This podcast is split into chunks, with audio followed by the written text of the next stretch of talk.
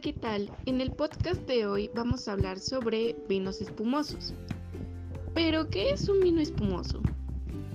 Los vinos espumosos, vinos espumantes o también llamados de aguja, son vinos con gas disuelto.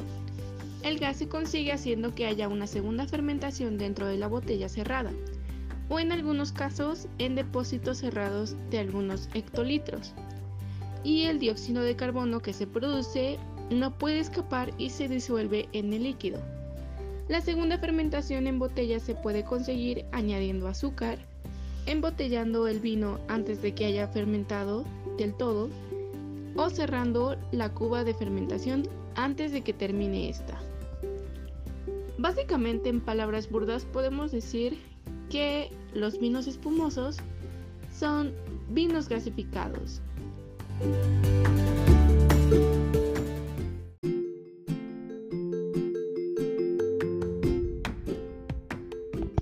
Hace tan especial al vino espumoso?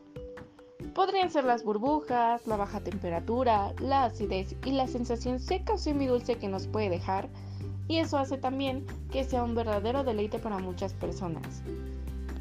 Los vinos espumosos preferidos podrían ser el champán, proveniente de la región de Champaña al norte de Francia, y este es un producto que se elabora con el método tradicional, el cual ya mencionamos que consta de dos fermentaciones, y obviamente tiene que llevar su tradicional corcho champiñón.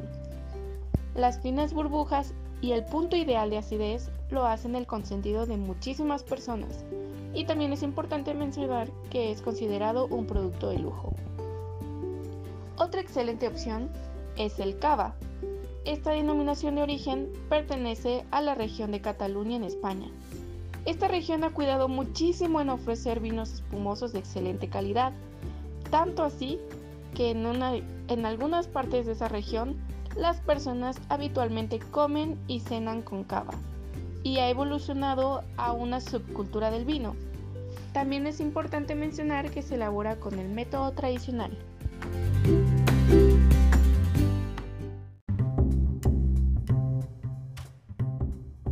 Clasificación de los vinos espumosos según su contenido de azúcar. Los términos brut, semisecos o seco simplemente hace diferencia a la cantidad de azúcar natural procedente de la uva que tiene un vino espumoso.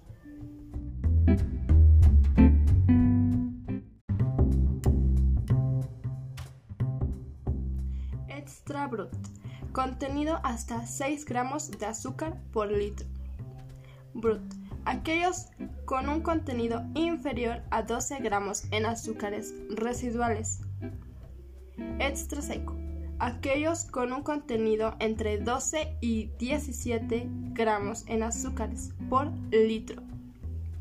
El seco son aquellas que contengan entre 17 y 32 gramos de azúcar por litro semisecos, aquellos que contengan entre 32 y 50 gramos de azúcar por litro. Y por último, la dulce, son aquellas que superan más de 50 gramos de azúcar por litro.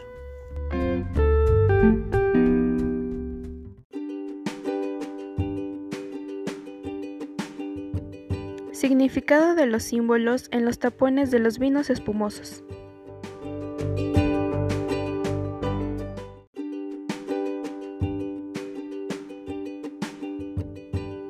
Los símbolos se encuentran en la parte inferior del corcho y nos ayudan a diferenciar cómo ha sido elaborado ese vino espumoso. Podemos encontrar una estrella. Indica que el vino ha sido elaborado mediante el método tradicional, es decir, partiendo del vino base hasta llegar a su fase de deshuelle. Un rectángulo. Significa que el vino no ha llegado a completar del todo el proceso del método tradicional sino que solo ha pasado dos meses de reposo y no se ha sometido al proceso de deshuelle y extracción de impurezas.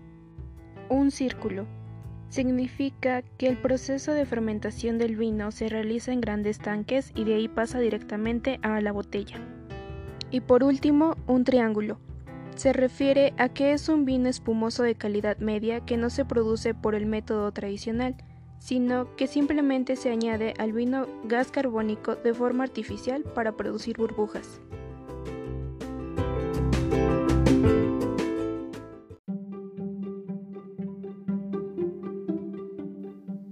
Datos curiosos acerca del vino espumoso. 1. Surgió por casualidad lo que caracteriza al vino espumoso es su textura burbujeante, la cual surgió como una afortunada casualidad en el norte de Francia, en el siglo XVII.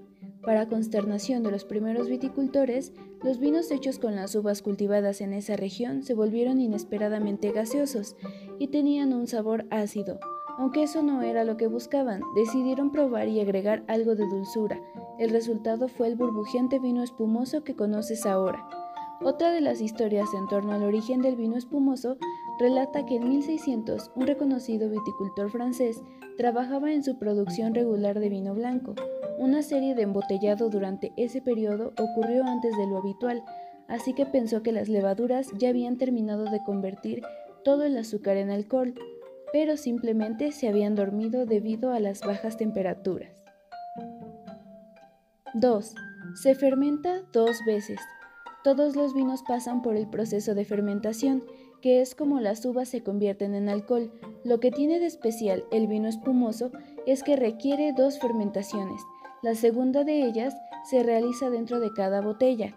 Se agrega la levadura que convierte el azúcar en alcohol y libera dióxido de carbono, que son las burbujas. 3. Existen vinos espumosos blancos, rosados y tintos. El vino espumoso puede elaborarse con todo tipo de uvas, lo que significa que puedes encontrar blancos espumosos, rosados e incluso tintos. Esta variedad también le da versatilidad a la bebida para acompañar muchos sabores diferentes y estar presente en todo tipo de comidas, cenas y eventos.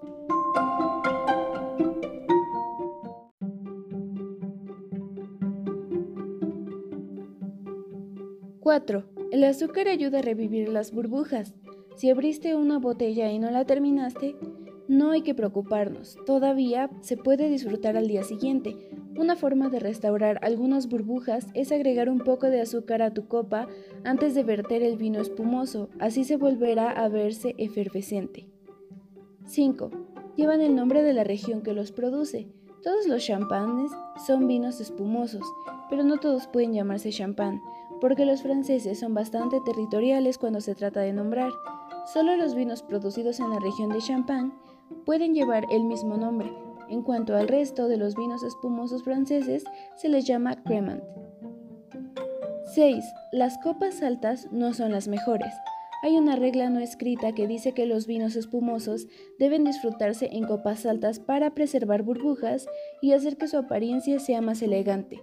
Sin embargo, los expertos opinan que para poder disfrutar plenamente de todos los aromas de un vino espumoso, lo mejor es elegir una copa más ancha, como las que se usan para el vino tinto.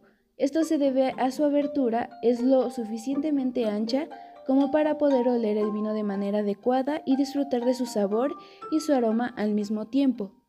7. Existen distintos niveles de dulzura. Cuando se trata de vinos espumosos, su nivel de dulzura revela el proceso y tratamiento que cada uno de ellos ha tenido y pueden clasificarse en siete variedades según la cantidad de azúcar que contienen, como las siguientes: Brut Nature, Extra Brut, Brut, Extra Seco, Seco, Demi Sec y Dux. Diferentes tipos de copa para servir champán. Tulipán, para los expertos, la mejor copa para servirlo es la tulipán, una forma mejorada de la flauta, pero con curvas. Su anchura en el centro y su ligera estrechez en el extremo no son fruto de ningún capricho artesanal.